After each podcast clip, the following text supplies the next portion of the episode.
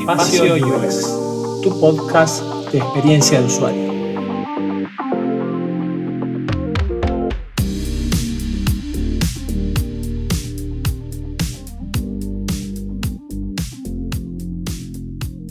Hola, soy Charlie Soberas y esto es Espacio UX. Para el capítulo de hoy vamos a hablar de patrones de diseño.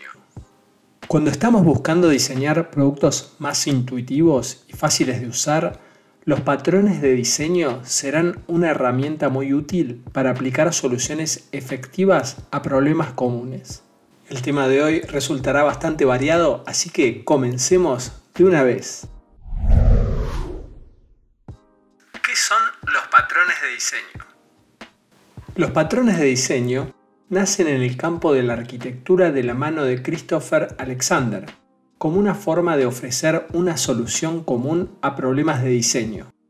Él explicaba que cada patrón describe un problema que ocurre una y otra vez en nuestro ambiente y luego describe el núcleo de la solución a ese problema, de tal forma que esa solución pueda ser usada un millón de veces este concepto fue tomado en múltiples disciplinas y el diseño UX no es la excepción.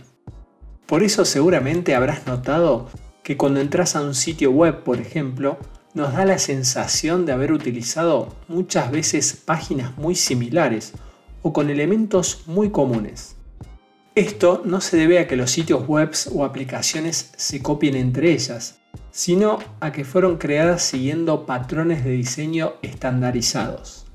A la hora de crear nuevos productos digitales, siempre buscaremos identificar estas funcionalidades y lugares comunes para aplicar patrones de diseño estandarizados, ya que hay acciones básicas de los usuarios que deben poder realizar instintivamente o que ya hayan aprendido a usar anteriormente para evitarle al usuario tener que reaprender el funcionamiento de los elementos una y otra vez.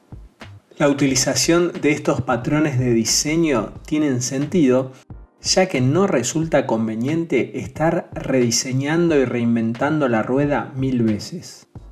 En pocas palabras, entonces, los patrones de diseño son elementos o componentes que observamos repetidamente en los productos digitales que utilizamos estos nos proveen de soluciones recurrentes a problemas de diseño comunes.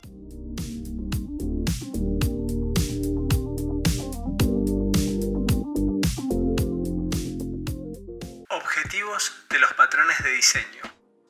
Evitar la búsqueda de soluciones a problemas solucionados ya anteriormente, brindar un catálogo de elementos reutilizables, estandarizar el modo en que se realiza el diseño, facilitar el aprendizaje de las nuevas generaciones de diseñadores y también estipular un vocabulario común entre diseñadores.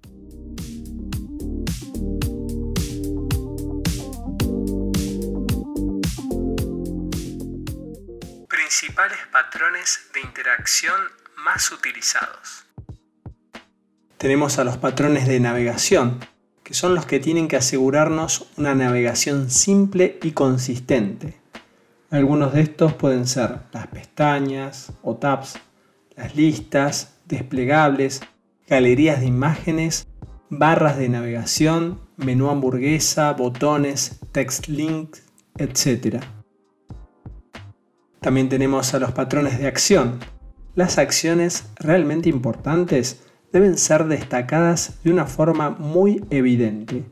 Algunos de estos pueden ser las barras de acciones, los accesos rápidos y los buscadores. Cuadros de diálogo. Hay casos puntuales en los que hay que interrumpir al usuario de forma temporal para que tome una decisión o para explicarle mejor algo que ha sucedido antes de continuar con una tarea. Mientras los diálogos están visibles en pantalla, no es posible hacer otra cosa en el resto de la aplicación. Notificaciones. Este tipo de mensajes se presentan en pequeños avisos que desaparecen luego de unos segundos. A diferencia de los cuadros de diálogo, las notificaciones no requieren la intervención del usuario ni tampoco interrumpen su flujo de trabajo. breadcrumbs o migas de pan.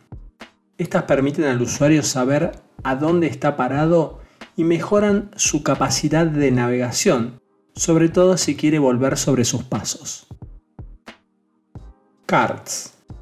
Son tarjetas contenedoras que sirven para mostrarnos la información de forma simplificada, pudiendo contener textos, imágenes y botones de acción. Patrones de gestualidad.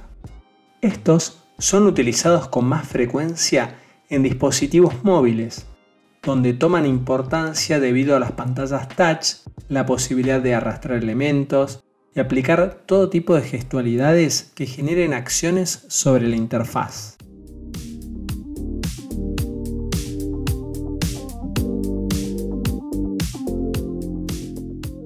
Existen muchísimos más patrones de diseño, pero estos son solo algunos para tener de ejemplo y facilitar la comprensión de esta temática.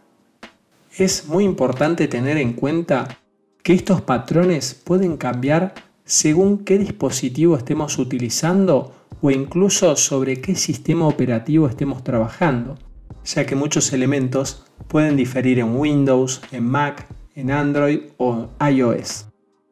Por eso será muy importante tener en cuenta estas variables a la hora de desarrollar nuestro producto digital.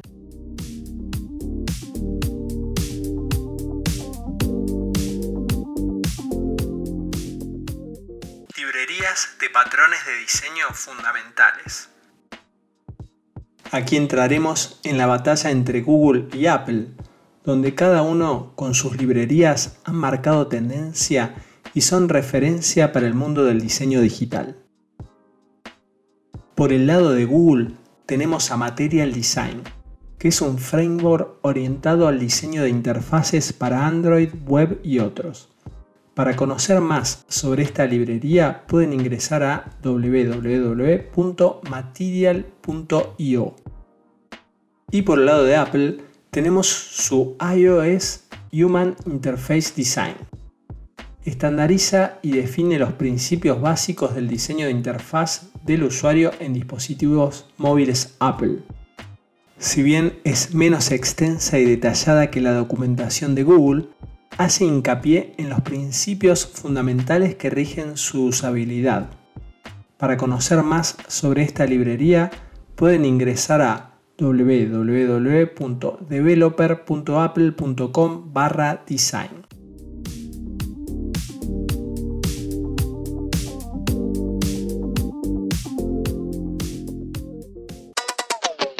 Y hasta aquí llegamos con el extenso y variado mundo de los patrones de diseño, que nos servirán para desarrollar productos digitales más intuitivos y fáciles de usar.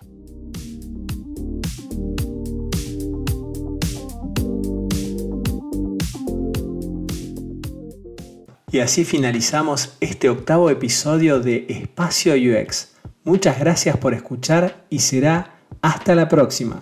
Chao.